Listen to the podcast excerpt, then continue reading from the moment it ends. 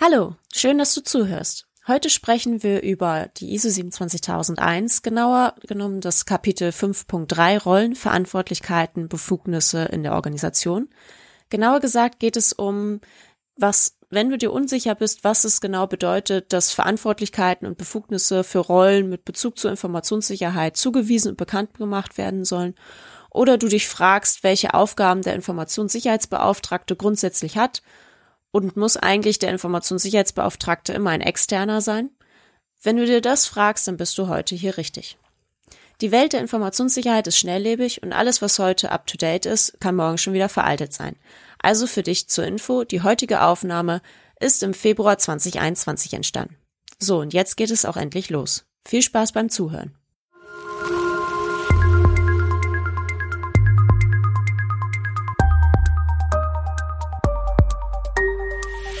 ISMS Explain.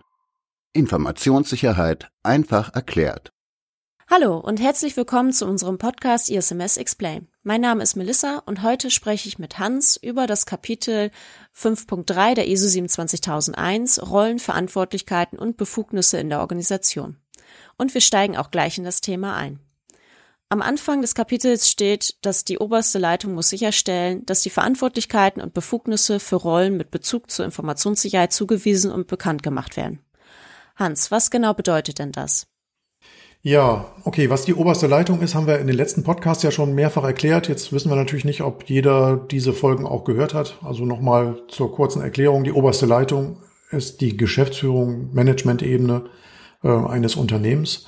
Äh, die für den Scope des Managementsystems relevant ist.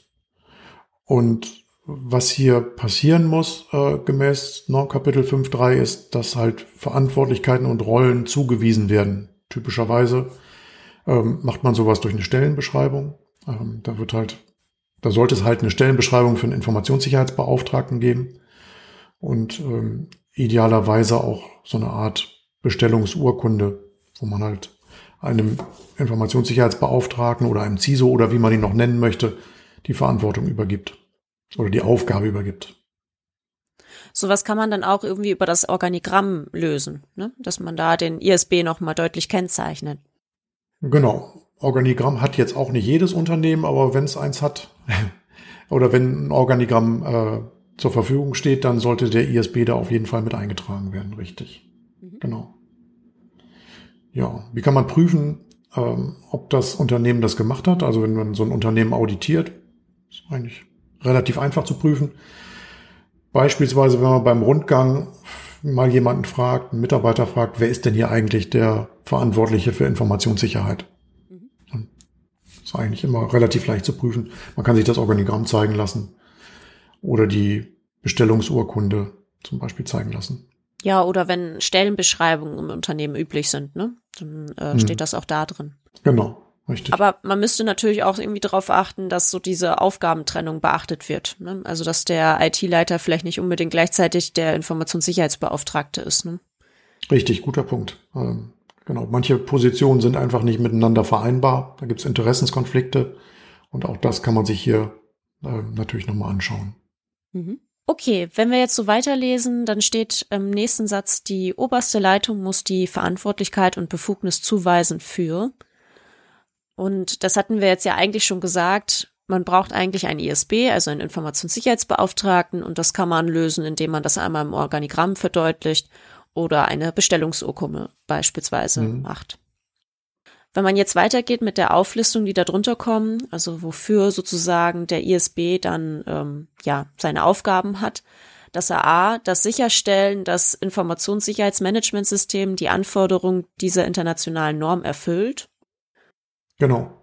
Ja gut, man kann den Satz fast wiederholen. Also letztlich das, was da das Managementsystem leistet, muss mit den Anforderungen der ISO 27001 zusammenpassen. Mhm. Wir sind ja jetzt noch in einem sehr frühen Kapitel der Norm. Ähm, aber es kommen ja noch eine ganze Menge äh, Kapitel, also Hauptkapitel der Norm und dann insbesondere der Anhang mit den 114 Maßnahmen, die zu erfüllen sind oder die abzudecken sind.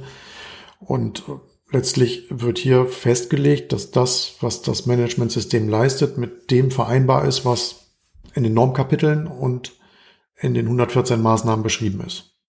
Mhm.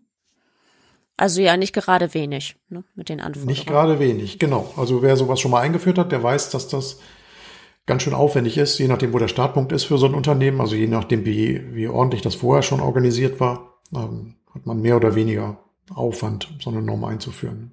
Hm.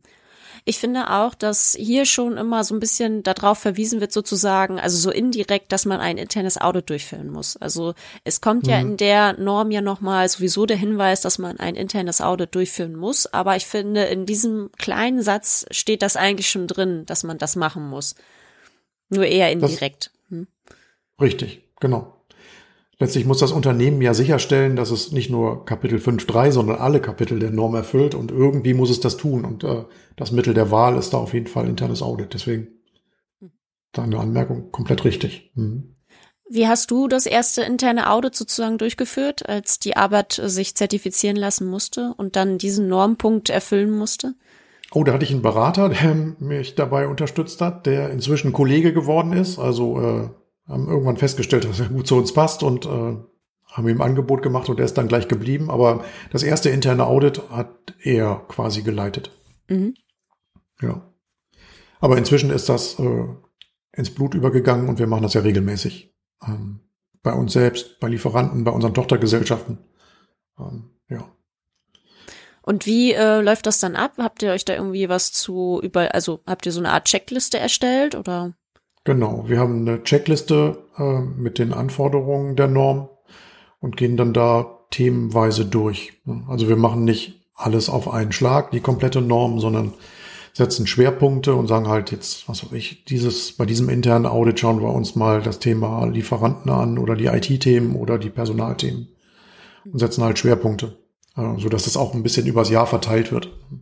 Mhm. Und ja. ähm, ich finde, wenn man alles auf einmal macht, sind das schon ein paar Tage, die man da ähm, so hintereinander äh, das, das macht. Das ist dann schon sehr, sehr aufwendig und zeitraubend. Und was ja, wir halt auch oft machen. Ne? Richtig, das stimmt. Was wir auch halt oft machen, ist, ähm, dass wir eben aus dem Consulting-Bereich, wir haben halt selber die Zertifizierung für die ISO 27001 und TISAX und ISO 9001 und wir haben den Consulting-Bereich, wo wir anderen Unternehmen dabei helfen, ähm, ISO 27001 konform zu werden. Und was wir halt oft machen, ist, dass wir uns für den internen Bereich die Consultants aus dem ISMS Consulting holen, die dann das interne Audit durchführen, ähm, damit das, damit man quasi nicht selber voreingenommen so ein Audit macht, ähm, sondern dass halt die Kollegen das machen, die unser internes Managementsystem ja nicht nicht mitdesignt haben, äh, das zwar kennen, aber es nicht mitdesignt haben. Deswegen das ist eigentlich ganz gut, nochmal so eine zusätzliche Meinung zu bekommen. Genau, so haben wir das ja letztes Mal ja auch gelöst. Da habe ich dann ja das interne Audit durchgeführt. Und das mhm. war dann ja sehr erfrischend. Ja, müssen wir gucken, ob wir das nochmal machen. Zu viele Abweichungen wollen wir auch nicht.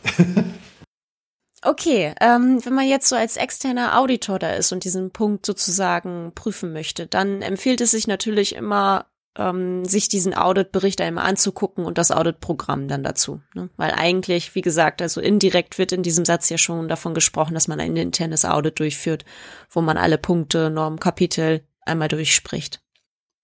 Genau, das machen wir ja auch, wenn wir externe Audits machen bei Kunden. Ist es eigentlich auch immer ähm, mit einer der ersten Tätigkeiten, dass man sich äh, die Auditberichte der internen Audits mal anschaut und schaut, was da sind da so an Abweichungen hochgekommen und wie wurden die behandelt. Mhm. Okay, wenn wir jetzt so ein bisschen weitergehen in den nächsten Aufzählungspunkt der Norm B, das Berichten an die oberste Leitung über die Leistung des Informationssicherheitsmanagementsystems. Also das sozusagen, vorher stand ja, dass der ISB oder das halt, wenn die äh, Verantwortlichkeiten und Rollen verteilt sind, dass dann derjenige die Aufgabe hat, ähm, an die oberste Leitung sozusagen zu berichten. Und eigentlich ist damit dann ja auch schon der Punkt gesagt. Ne? Der ISB berichtet an die oberste Leitung, also an die Management-Ebene und darüber, wie wirksam das ISMS dann auch ist und was für Ergebnisse beim ISMS dann herausgekommen sind. Oder siehst du das anders? Nee, nee, das, das passt schon. Typischerweise macht man ja so ein Management-Review äh, einmal im Jahr oder kann das natürlich auch öfter machen. Mhm. Aber min mindestens einmal im Jahr sollte man das schon machen, ähm, wo man dann zusammenfasst, was in dem Jahr so passiert ist, welche Veränderungen es gegeben hat, Kennzahlen und solche Sachen. Und damit will man sicherstellen, dass das Management, das vielleicht nicht täglich mit dem ISMS arbeitet, trotzdem informiert ist über die Ergebnisse und die äh, Effektivität und Effizienz des, dieses Managementsystems. Mhm. Ja, und am besten ist es, wenn man das genau nochmal auch in diese Aufgabenbeschreibung oder in diese Bestellungsurkunde irgendwie einfügt, dass der ISB auch weiß, dass das so seine Aufgaben auch wirklich sind. Ne? Das muss man, mhm. das ist ja sozusagen dieses ganze Kapitel geht es ja darum, dass ja Verantwortlichkeiten und Rollen zugewiesen werden und dass man halt auch Klarheit schafft dazu. Mhm. Das, das kann man, denke ich, dann ja auch als Auditor dann ja auch prüfen. Ne? Also ich gucke mir das immer gerne an, wie die Aufgabenbeschreibung des ISB ist, wenn ich so ein Audit mache. Genau. Ja, bei uns steht es in der Bestellungsurkunde drin oder in dem Bestellungsdokument ne, genau drin, welche Aufgaben da erwartet werden vom Management. Unterschrieben vom Vorstand und von, von mir selbst, weil ich bei uns der ISB im Hause bin. Mhm. Und damit ist eigentlich dem Vorstand klar, welche Aufgaben er übergeben hat, mir klar, welche Aufgaben ich bekommen habe und ja, damit ist die, die Anforderung der Norm auf jeden Fall erfüllt. Äh, sieht die Bestellungsurkunde eigentlich genauso aus wie beim Datenschutzbeauftragten? Also habt ihr euch daran so orientiert, als ihr das erstellt habt? Mm, nee, das haben wir ja so tatsächlich nicht gemacht. Ähm, und ich habe die noch nie nebeneinander gelegt. Wie ist denn deine Erfahrung? Sind die typischerweise gleich oder? Oder vergleichbar? Ja, es kommt immer so drauf an, wie der Datenschutzbeauftragte bestellt wurde. Also wenn es einfach nur so eine schriftliche Bestellung, das ist jetzt der Datenschutzbeauftragte, ohne dass die Aufgaben da drin stehen, ähm, dann finde ich, kann man das jetzt nicht als Vorlage nehmen für den ISB, weil man schon, und auch für den mhm. Datenschutzbeauftragten muss ich auch ganz ehrlich sagen, da würde ich mir schon wünschen, wenn da die Aufgaben wirklich definiert wurden. Ne? Mhm. Also bei uns ist das in beiden Urkunden definiert, die Aufgaben. Aber wir haben jetzt nicht die einen, die eine als Basis genommen für die Bestellung des ISBs. Also natürlich war die Bestellung des Datenschutzbeauftragten vorher da. Ähm, aber die beiden sind jetzt komplett getrennt entstanden und nicht auf Basis von irgendwas. Bei uns war es so, dass der Berater da eine Vorlage dabei hatte. Und ähm, die haben wir dann benutzt und haben die ein bisschen für uns angepasst. Mhm. Ähm, ja, nochmal mit der Norm abgeglichen, ob alle Anforderungen ähm, abgedeckt sind und dann, ja, haben wir sie unterschrieben. Mhm. Okay, wenn wir jetzt äh, weiterlesen, dann kommt an diesem Kapitel nochmal eine Anmerkung in der Norm. Und zwar lautet die, die oberste Leitung darf auch Verantwortlichkeiten und Befugnisse für das Berichten der Leistung des Informationssicherheitsmanagementsystems innerhalb der Organisation zuweisen. So, und genau. was, da, was verstehst du denn darunter?